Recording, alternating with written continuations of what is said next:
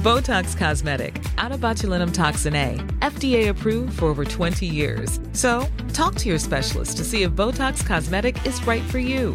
For full prescribing information, including boxed warning, visit BotoxCosmetic.com or call 877-351-0300. Remember to ask for Botox Cosmetic by name. To see for yourself and learn more, visit BotoxCosmetic.com. That's BotoxCosmetic.com.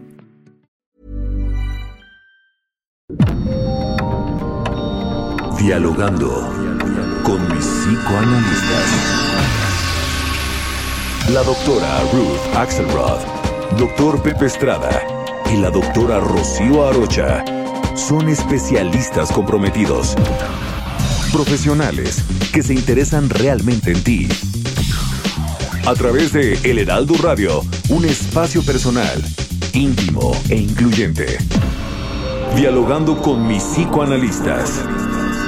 Comenzamos.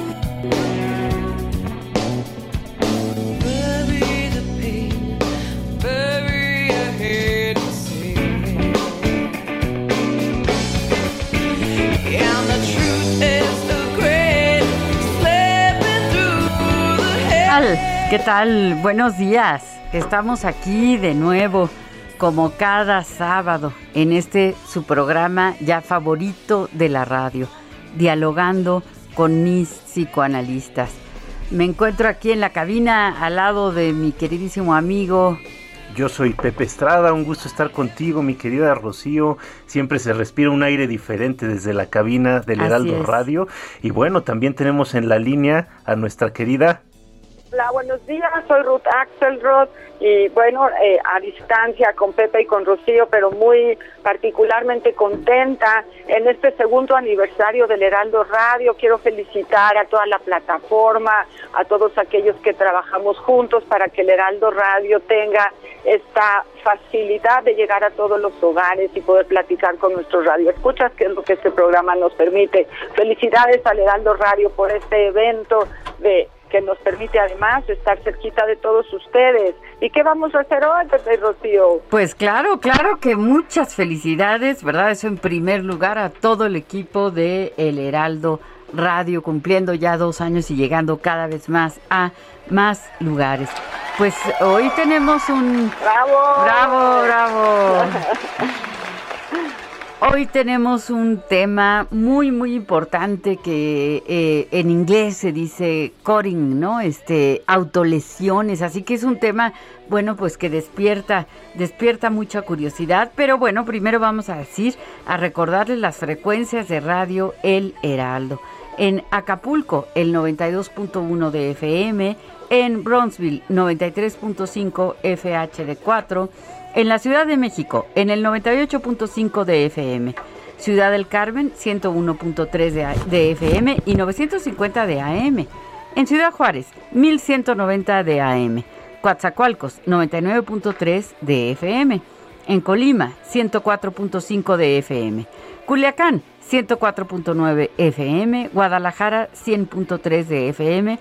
Hermosillo, Sonora, 93.1 de FM, La Laguna 104.3 de FM, La Paz 95.1 de FM, McAllen 91.7 HD4 FM, Monterrey 90.1 de FM, Morelia 1240 de AM, San Luis Potosí 96.9 de FM, Tampico 92.5 de FM, Tapachula 96.3 también FM, Tehuantepec 98.1 de FM, Tepic 96.1 de FM, Tijuana 1700 de AM y Tuxtla Gutiérrez 88.3 de FM.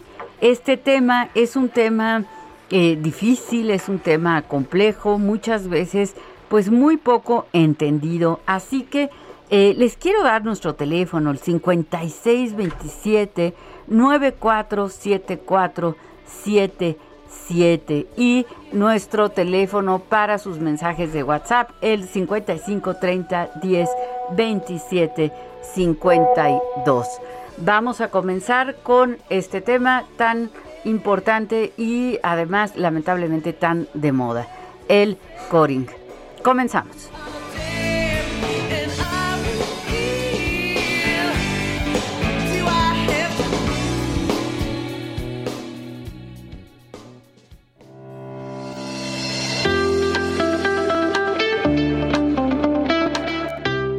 ¿Qué es el cutting?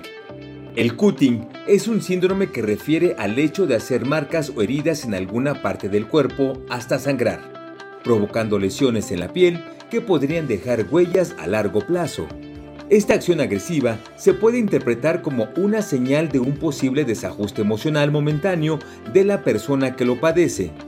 Para algunos jóvenes esto podría resultar insignificante, pero cuando se convierte en una moda o en un lenguaje alternativo puede mantenerse como costumbre hasta generar una adicción constante y a largo plazo, convirtiéndose en la puerta de entrada a la posibilidad de probables intentos de suicidio.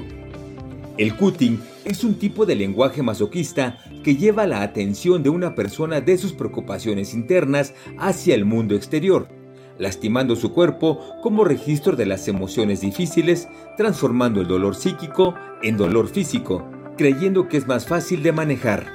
Para la persona que suele lacerar su cuerpo, esta acción puede brindarle una sensación momentánea de serenidad frente a la frustración, el miedo y la ira.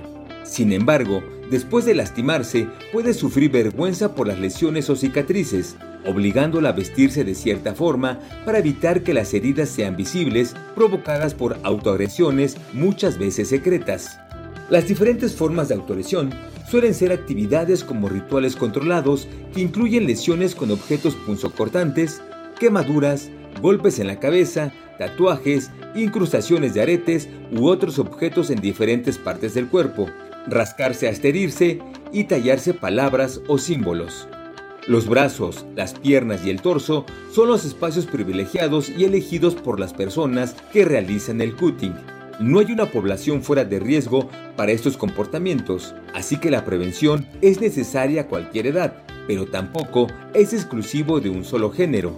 Este trastorno conductual se caracteriza por alteraciones emocionales que pueden ser atendidas por un profesional de la salud mental. Así que no lo dejemos de lado. Recuéstate en el diván y dinos qué opinas de estas prácticas. Comenzamos.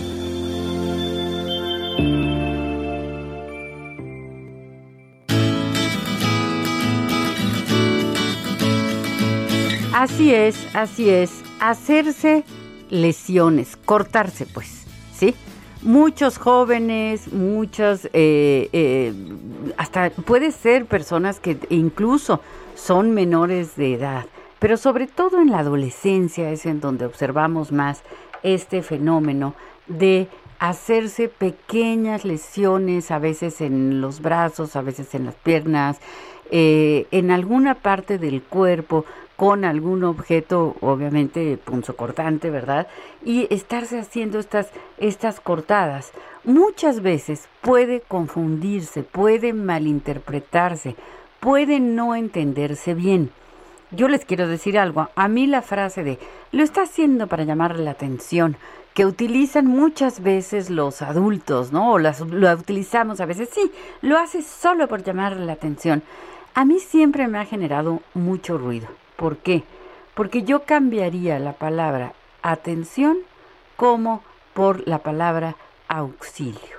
En realidad, una persona que se está cortando, lo que está haciendo es pedir ayuda. Está eh, teniendo un grito de auxilio, necesito ayuda. Ahora, tenemos que analizar ayuda para qué.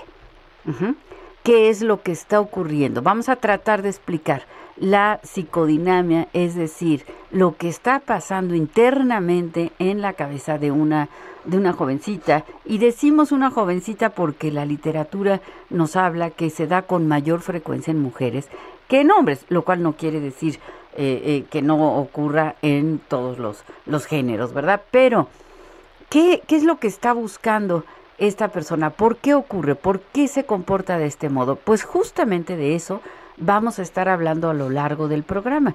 Pero desde luego necesitamos de su participación, queremos que nos llamen, que nos comenten, porque ¿qué pasa? Los padres cuando descubren este, esta conducta, algunos se preocupan muchísimo, otros se entristecen mucho, otros lo guardan en secreto, otros piden ayuda y otros más se enojan, se enojan y dicen, está haciendo esto solo para llamar la atención. No, no confundamos estos, estos términos, ¿sí? Puede ser que la persona sí está pasando por un momento eh, especialmente importante de dolor. Entonces hay que tener mucho cuidado, hay que tener eh, cautela, hay que poner, poner verdaderamente eh, las antenas, ¿no? Muy, muy listas para poder ayudar a una jovencita, a un jovencito que está llevando a cabo este comportamiento. Híjole, sobre todo esto que, mencionas, ¿no? A veces se corre el riesgo de no atender las cosas a tiempo, de forma oportuna, de forma adecuada, por subestimar un fenómeno que estamos viendo, por catalogarlo de una forma inadecuada. ¿no? Eh, estas llamadas de atención que de alguna manera estás eh, eh, refiriendo, Rocío, me suena que a veces los papás sienten que lo están haciendo por dramatizar, por manipular, por no tener una atención de una forma inadecuada. Ahora, en esencia, esto de llamar la atención creo que es importante, se da pero no de esta forma manipuladora, ¿no? que, puede tener un sesgo como equivocado. En esencia creo que son personas que están buscando ayuda, como bien lo referiste, y que de alguna manera se están abriendo el cuerpo para dejar que algo salga, ¿no? Entonces, digo, va a haber, al igual que con todos los síntomas que tienen un origen emocional, va a haber distintas posibilidades, va a haber distintas manifestaciones, y en cada caso vamos a tener que escarbar qué es lo que significa este hecho de cortarse, ¿no?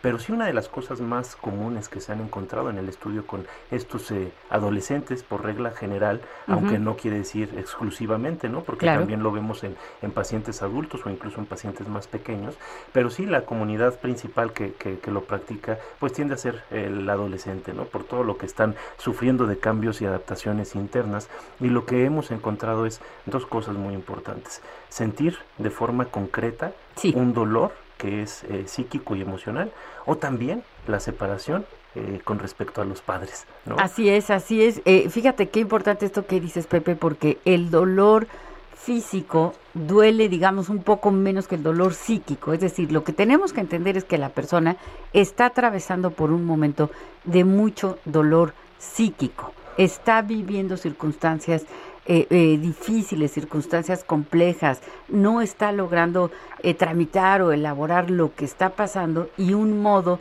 de, de traducirlo, de transformarlo, es hacerse daño.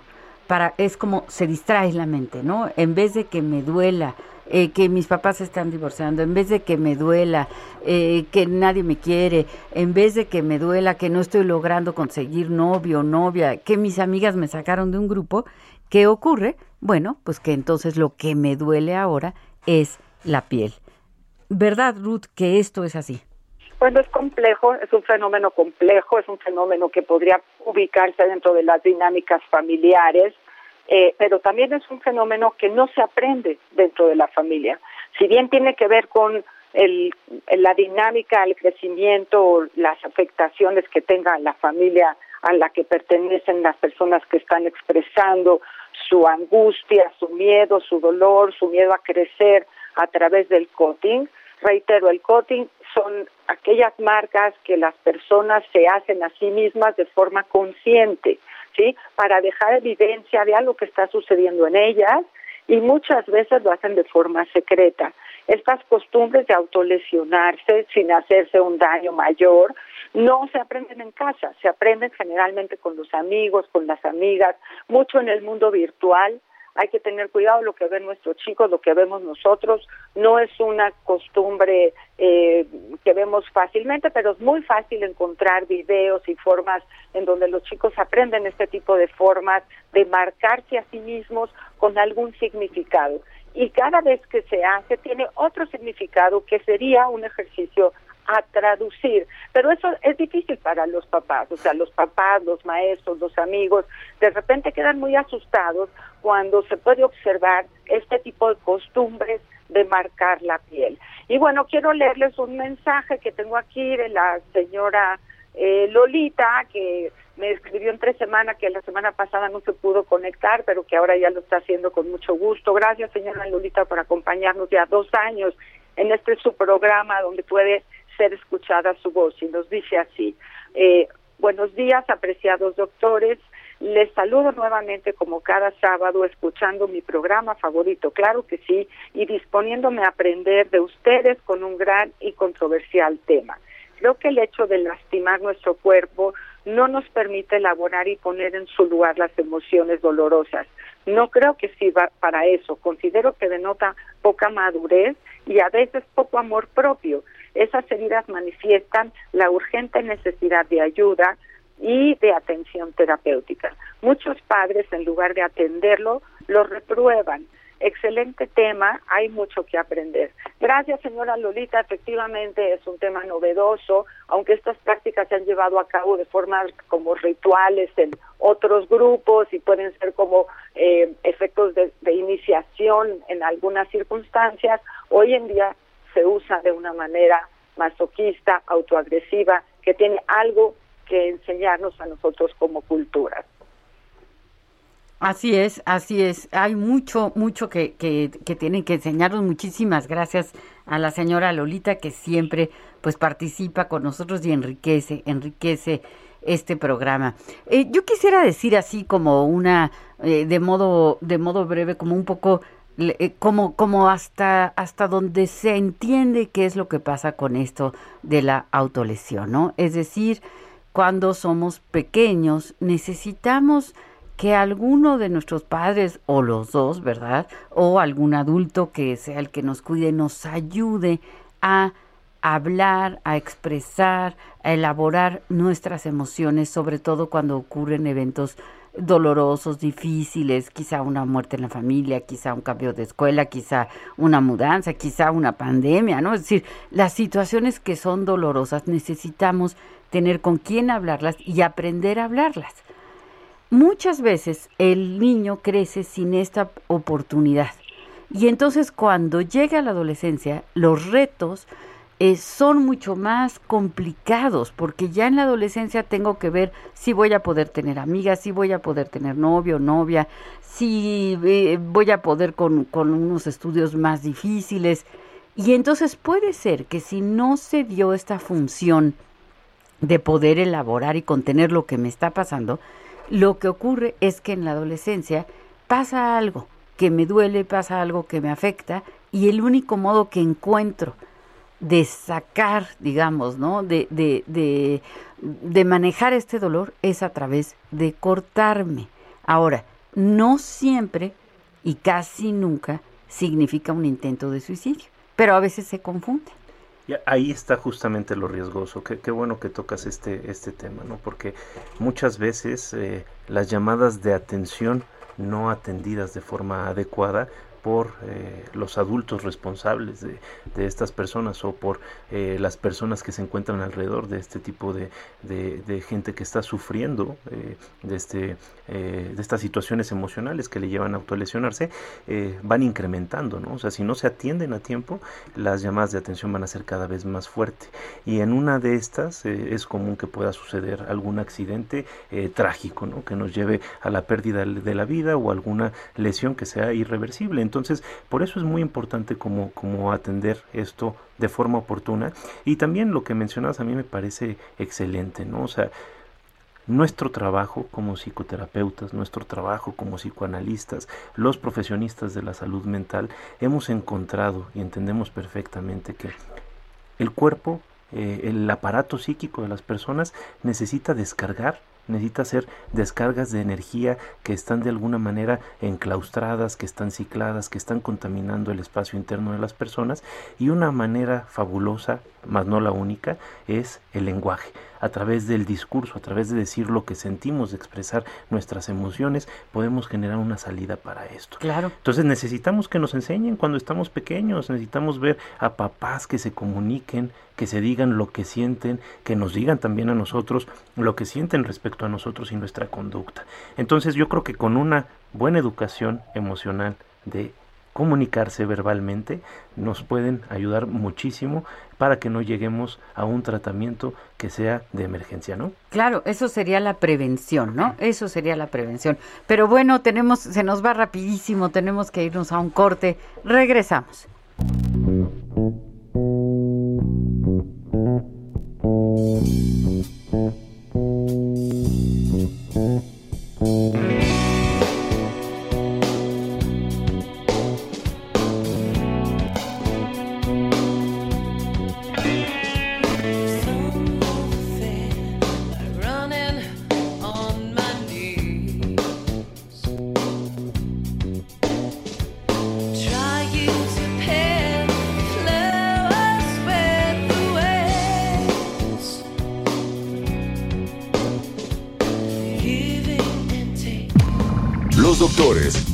Axelrod, Dr. Pepe Estrada y la doctora Rocío Arocha continúan en un momento en Dialogando con mis psicoanalistas. Esto es Dialogando con mis psicoanalistas. Estamos de regreso.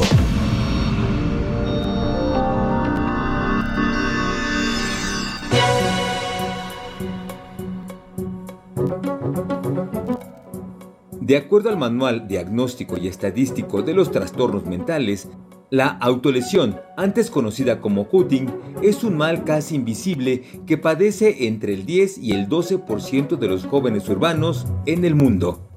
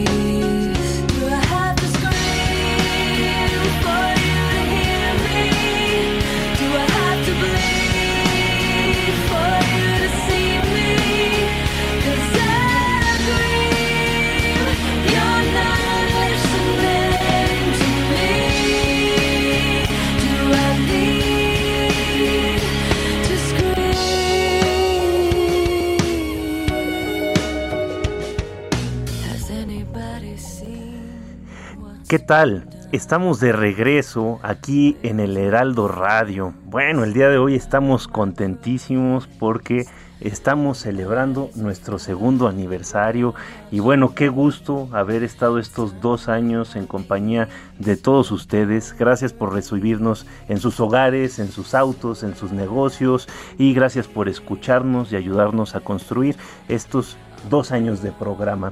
Eh, el día de hoy estamos hablando de un tema muy interesante, muy oportuno, eh, el tema del cutting. Yo estoy con mis amigas y colegas, las psicoanalistas expertas en el tema, Rocío Arocha y Ruth Axelrod.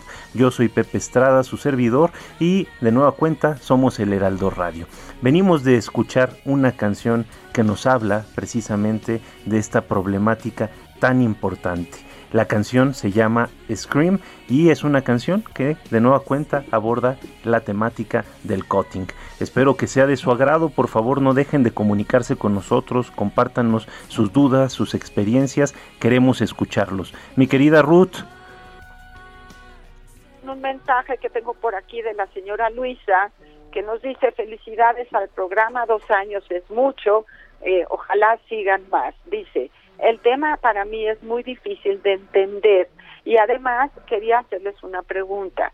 ¿Existe alguna diferencia entre los accidentes que yo tengo a veces en la cocina con las autolesiones? Gracias, queridos doctores. Así nos pone la señora Luisa. Qué, pregunta tan tan interesante de la señora Luisa. ¿Por qué? Porque sí no puedo evitar comentarle, señora Luisa, que eh, así le decimos, ¿no? Entre colegas, el maestro, el profesor, el, doctor Sigmund Freud. Pues sí, sí señala que a veces los accidentes no son meramente accidentes, es decir, que hay alguna intención inconsciente de hacerse daño, pero claro, no tiene, no es lo mismo, es muy distinto decir, vamos a decir de modo consciente, me voy a cortar, aunque no se entiendan los motivos inconscientes, que muchas veces no se entienden, a que pues uno se queme con, con una olla, ¿verdad? A que se le caiga, eh, no sé, agua caliente encima. Eh, eh, hay una diferencia, hay una diferencia porque en uno hay como mucho más conciencia de quiero hacer esto. En el otro es como, pues no quiero. Pero pues yo les digo que a veces en el psicoanálisis encontramos palabras como las de las del chavo del Ocho, ¿no? Sin querer, queriendo, como que no quiero, pero en el fondo, en el fondo, en el fondo, pues, pues algo, algo, algo anda por ahí, ¿no? Y no una vez, sino varias, ¿no? Estoy en la cocina y, tengo que cortar el pan y algo sucede que me rebana un cacho de dedo. Bueno, ok, una vez. Ah, y dos meses ah, después... Eh, claro, claro, así es. Eh, tenemos un mensaje de voz, vamos a, vamos a escucharlo. Hola, mm, mucho gusto. Este, yo soy un adolescente, mm, tengo 14 años. Eh, me introdujeron al mundo del cutting cuando tenía 13, el año pasado. Para ustedes los doctores, los psicólogos, los psicoanalistas, eh, yo creo que lo importante o lo que yo siento que a veces es importante es que intenten enfatizar y hablar con las personas, porque en mi experiencia, eh, cuando sucedían estos momentos en los que yo me hacía daño a mí misma, pero sin tener esta, sin tener esta idea de matarme algunas veces, sin tener esta idea de querer morir, se ponían agresivos conmigo, me, me regañaban y creo que eso no es lo que quería en ese momento, lo que uno espera en un momento tan, tan exhaustivo, es apoyo, es, es cariño, es un abrazo.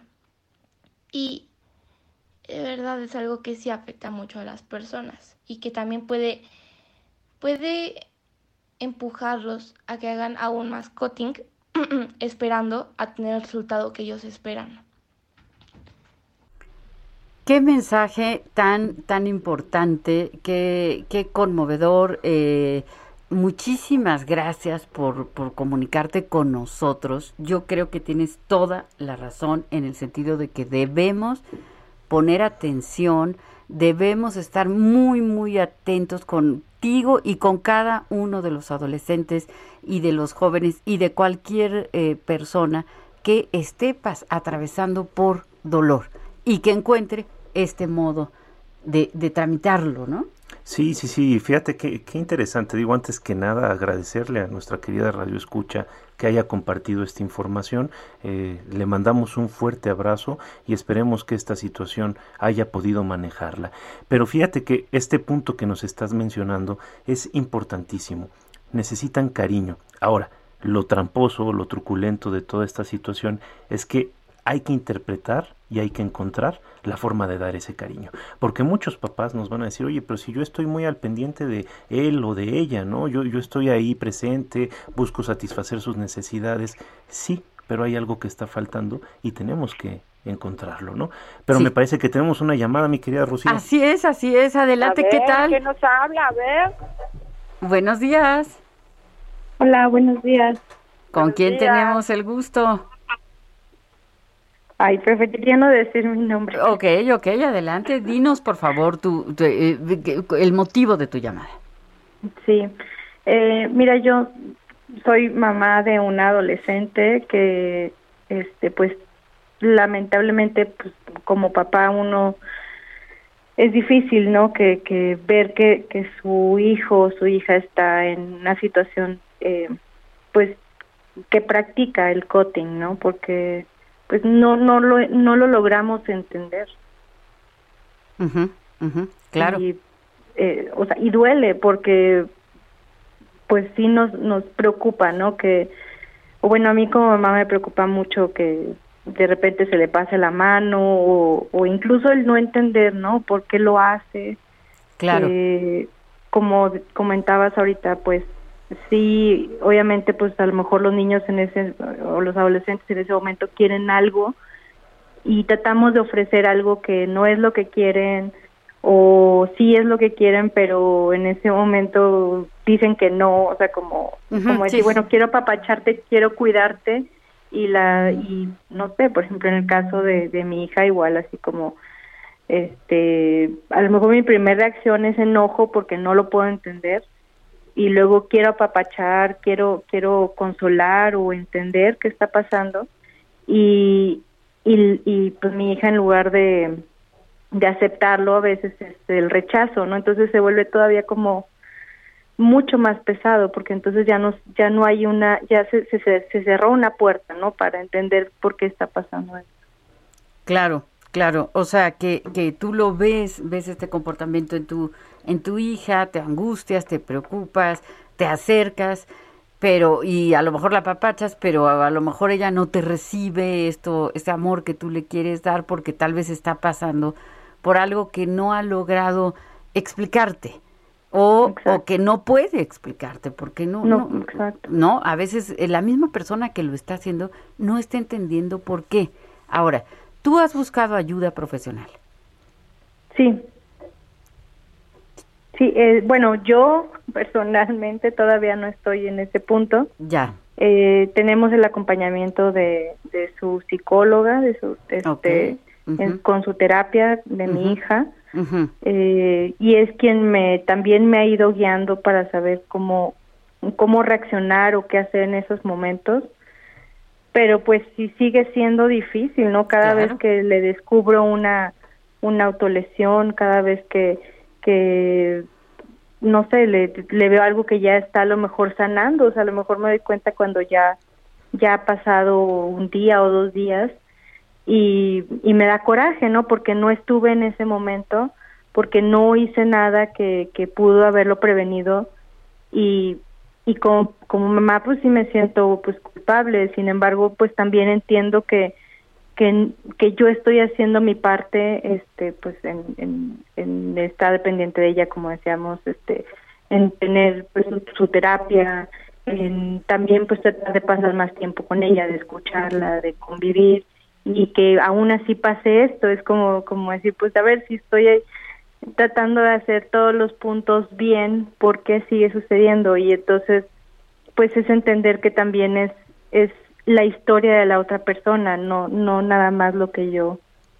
estoy intentando hacer bien, ¿no? Claro, claro. Y, aquí es muy importante entender que eh, el tratamiento de estos pacientes lleva sus tiempos, ¿no? O sea, es algo que se va presentando, se va gestionando eh, durante muchos años y que cuando ya llega el síntoma es algo que, bueno, ya pasó mucho tiempo, ¿no? Formándose. Entonces, lleva eh, su proceso, lleva su tiempo, hay que darle oportunidad de que este proceso vaya madurando y sobre todo lo que mencionaba ahorita hace unos momentos, señora, es entender que son versiones distintas de la historia, ¿no? Entonces, creo que también también acá sería importante incluir en la medida de lo que sea posible. Obviamente, por las limitaciones de este espacio, no conocemos el, el, caso completo, pero incluir en la medida de lo posible también a papá, eh, darle un tiempo, eh, cuidar sus heridas, apapacharle emocionalmente, no caer también en, en, un reforzamiento de, la conducta, que esto va a ser muy importante, pero sí estar muy disponible emocional, afectivamente, tratando de entender y de dar significado esto que está haciendo y tratando también de enseñar formas sustitutivas de eh, comunicación, formas que sean más sanas. Esto de nueva cuenta lleva su tiempo, lleva su espacio y lo que sería muy importante también resaltar señora es a veces como papás, aunque el problema veamos que es claramente algo que está padeciendo nuestro hijo, nosotros también necesitamos contención. Entonces, como mamá, yo me imagino que debe ser muy difícil para usted estarlo viviendo y no es para nada desaconsejable, al contrario, es muy recomendable que también se recurra a un proceso psicoterapéutico. Claro, y, y, también, también antes de que se nos vaya la mamá, ¿no? darle las gracias por este tiempo que nos regala y esta verdad con la que ella vive, ¿no? Pero que poner límites y poner las cosas en su lugar también es muy importante. O sea, ir con la mano de la, del afecto y de la claridad y del entendimiento y también con la mano que ofrezca hasta dónde este tipo de cosas son permitidas o no son permitidas en casa, lo que está bien y lo que está mal para cada familia más allá del profesionalismo de los de los psicoterapeutas, los psicólogos, los psicoanalistas, cada familia tiene su dinámica, cada familia tiene su forma de expresión, su artista, su forma artística de expresar, porque hay algo de artístico en este ejercicio del cutting que da pena. Y eso es lo que cuesta mucho trabajo, porque lo que quisiéramos con este programa es hacer prevención y que los papás tuvieran más herramientas y los jóvenes tuvieran más herramientas antes de acercarse a lastimar su piel, a dejar una marca de dolor en su piel. Y entonces este programa y las palabras de esta mamá seguramente, con que ayudaran a una más, ya la hicimos el día de hoy. Por supuesto, por supuesto, pues muchas gracias. No sé si todavía la tengamos en la línea, pero este. Todavía estoy aquí, pero les agradezco mucho el, el haberme escuchado. Sí, yo te quería decir que eh, también hay que hay que saber perdonarse como como madre y como padre. Hay que saber eh, si uno carga con mucha culpa, entonces luego la compensa, ¿no? Es como, me siento culpable por lo que está pasando y entonces luego sobreprotejo o no pongo límites al, al hijo o a la hija, ¿no? Entonces, eh, cuidado con eso. También eh, perdónate a ti misma porque no todo es responsabilidad de la mamá, ¿no? Por hay, supuesto. Hay una personalidad que se trae y a veces ese es el modo de, de reaccionar. Pero muchísimas gracias por tu por tu llamada. Un, un abrazo y, estoy segura que vas a, van a salir de esta situación eh, avantes, van a salir bien. Esto es eh, un, una cosa temporal que va a pasar porque estás en, seguramente en muy buenas manos. Y bueno, eh, cualquier duda, no, no olviden que estamos siempre aquí a, sus órdenes. Y yo quería compartirles, mira que justo en este eh, aniversario del Heraldo, nos está escuchando una querida colega, este maestra, la, la, doctora Mera, este, y nos manda un muy fuerte abrazo a todo el equipo, Rocío, Ruth y, un servidor. El abrazo va de vuelta, gracias por escucharnos y gracias por festejar con nosotros estos dos años del Heraldo. Y bueno, este tema es inagotable, ¿no? Inagotable, inagotable. Yo también quiero dar las gracias a José Luis Rodríguez, que es nuestro productor y que eh, colabora de un modo, bueno, invaluable para que este programa llegue a los oídos de cada uno de nuestros radioescuchas. Y lo mismo aquí que Hernández en los controles, que también siempre muy amablemente está atento de cada una de las situaciones que se van presentando en un programa en vivo en donde pues pasan muchas cosas, ¿no? Que el mensaje, que la llamada, en fin, y felicidades, felicidades también por estos dos años. Claro, y fíjate, eh, eh, retomando ahorita esto de, las llamadas, eh, una chica que nos habló hace un par de minutos que me pareció, digo, muy valiente, además muy generosa de compartir su experiencia con un espíritu también de ayudar a otros chavos y chavas que puedan estar pasando por esto, ¿no? Eh, también se puede dar el fenómeno del contagio, vamos a decirlo de esta manera, Rocío. O sea, que los chavos, las chavas aprenden a manifestar el dolor eh, hacer ciertas conductas con base a un sentido de pertenencia. Y esto es algo peligrosísimo porque muchachos que tal vez no tengan esta necesidad que tal vez no estén en este en esta temática en esta problemática por encajar eh, por una práctica que se puede volver de moda empiezan a generar eh, un dolor un daño en sus propios cuerpos y en sus familias que, que puede ser tremendo no entonces la idea acá sería tengan en cuenta que no vale la pena hacer cosas con las que no nos sintamos cómodos para pertenecer a un grupo social determinado. Qué, importante, yo creo que, que Ruth está totalmente de acuerdo con nosotros y contigo, Pepe, en que tal vez debiéramos hacer un programa sobre cómo el adolescente puede oponerse a las modas, oponerse al grupo de amigos que dice tienes que hacer esto y si no te vamos a sacar del grupo. ¿Por qué? Porque las personas necesitamos pertenecer y muchísimas veces cambiamos eh, eh, por pertenecer a hacer algo que nos va a lastimar y que también va a lastimar a nuestros padres. Y no se vale, ¿no? Pero es, es difícil. ¿Por qué? Porque pues eh, todos los seres humanos necesitamos la pertenencia y especialmente los adolescentes atraviesan por ese periodo, ¿verdad, Ruth? Que es así. Sí, bueno, me parece que las llamadas que hemos y las de cercanías de hoy, tanto del adolescente que nos ayuda como de la mamá o como de los mensajes que han llegado, generan un poco como de, confusión, como de vergüenza, como de que sí es un tema que hay que tratar, pero cómo se trata, por dónde le entramos, es algo novedoso, este, cómo, cómo me voy a acercar yo como adulto si veo que el joven, ahora también eh, creo que hay otras formas de la expresión del cutting, ¿no? Que, que se usan también muy populares como los aretes, ¿no? Que se ponen en todas partes del cuerpo, que podrían ser llamados de otras formas, ¿no? Pero que también utilizan el cuerpo para el graffiti, para la expresión de algún de alguna o moda o idea o fantasía o vergüenza o un montonal de afectos que están puestos en esta graficación que se hace sobre la piel, ¿no? La piel que eh, en cualquier otro momento era como considerada como sagrada, que no se puede tocar la piel del ser humano, que cada uno de nosotros estaba obligado al, autocuidado, la autolimpieza, ¿no? que eso fue como una educación de un tiempo y ahora resulta que está de moda grafitear la piel, ¿no? Y entonces vamos por los caminos. Otro, otro gran tema, pero que no se va lejos de esta idea de que el dolor que se siente cuando se mete la tinta, cuando se decora algo que es para siempre. Y el coating, las marcas en la piel, van a tener una larga trayectoria en el crecimiento de la persona que las ejerce. O sea, se van a quedar como elementos que van a acompañar a la persona durante muchos años durante su vida.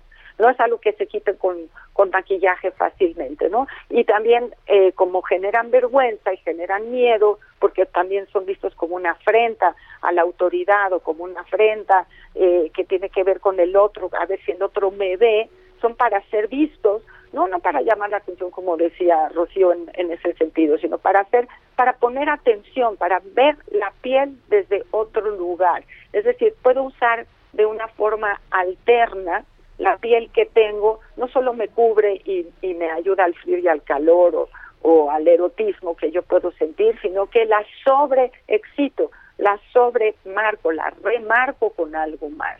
¿no? Entonces tiene muchos sentidos este ejercicio de usar la piel, ¿no? Así es, así es, sí tiene muchos sentidos, pero sobre todo tenemos que tener eh, mucha prevención. Hablemos con nuestros niños, hablemos con nuestros adolescentes, eh, intentemos, cuando estamos con el adolescente, de verdad hay que callarse un poco para permitir que el jovencito, la jovencita, hable, Muchas veces los papás tenemos un síndrome como de yo soy el maestro, yo sé todo, y el joven, el niño me empieza a contar algo y yo luego, luego empiezo con mis lecciones, mis clases, mis consejos, o a competir y a decir, a mí nunca me pasó eso, yo siempre lo hice todo bien, yo nunca atravesé por un momento como el que tú estás atravesando, y eso lo que hace es que inhibe inhibe la posibilidad de comunicarse del adolescente. los aísla, ¿no? Los hace sentir solos, los hace sentir desesperados y sobre todo que no tienen una opción alternativa. Yo creo que esto es lo que esto que señalas es de lo más esencial. O sea, como papá, debemos de estar para orientar. Entonces, más que hacer sentir al otro como rechazado o inadecuado, decirle, híjole, qué duro por lo que estás pasando. Me imagino que el dolor ha de ser tan intenso que estás buscando esta forma. Pero mira, yo tal vez en una situación similar que me tocó vivir, encontré esta otra forma, ¿no? O sea, dar la posibilidad de pensar más, más que de zanjar el pensamiento. Me parece que estamos en tiempo, ¿verdad, mi querida Así es, así es, Pepe, Ruth, nos tenemos que ir, pero eh, nos vemos la próxima semana, nos escuchamos la próxima semana en este su programa favorito, el programa Dialogando con mis psicoanalistas. Los invitamos, como siempre, a que nos llamen, a que nos sigan en nuestras redes sociales, a que escuchen nuestro podcast que se llama Divagando en la mente de... ¿Qué tal? Buenísimo, y luego con temas también bien interesantes, sí, ¿no? Así es. Justo vamos a tener eh, pues temas de ansiedad, temas en general de prevención, ¿no, Rocío? Claro, claro, porque la idea es que queremos ayudar, queremos contribuir contribuir a que eh, al tener más conocimientos sobre la psicología, sobre el funcionamiento de la mente, sobre el comportamiento humano, claro que tenemos más recursos para estar mejor y para alcanzar grados más altos de bienestar. Esa es la preocupación de nosotros tres, esa es la preocupación de Radio El Heraldo.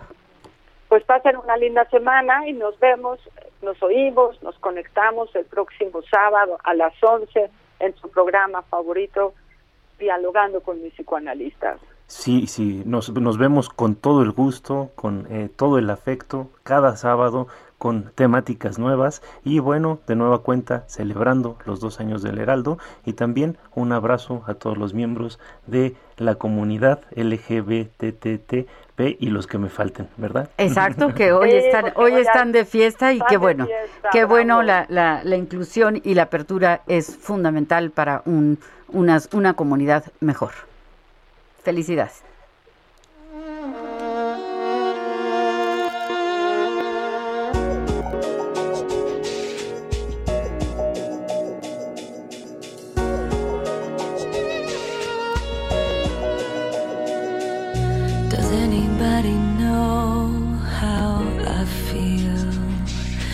Sometimes I'm numb, sometimes I'm overcome. Does anybody care what's going on?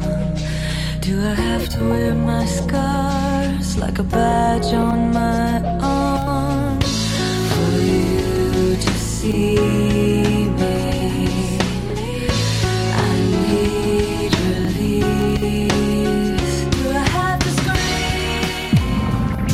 Dialogando con mis psicoanalistas. Un diálogo personal, íntimo e incluyente. Por El Heraldo Radio.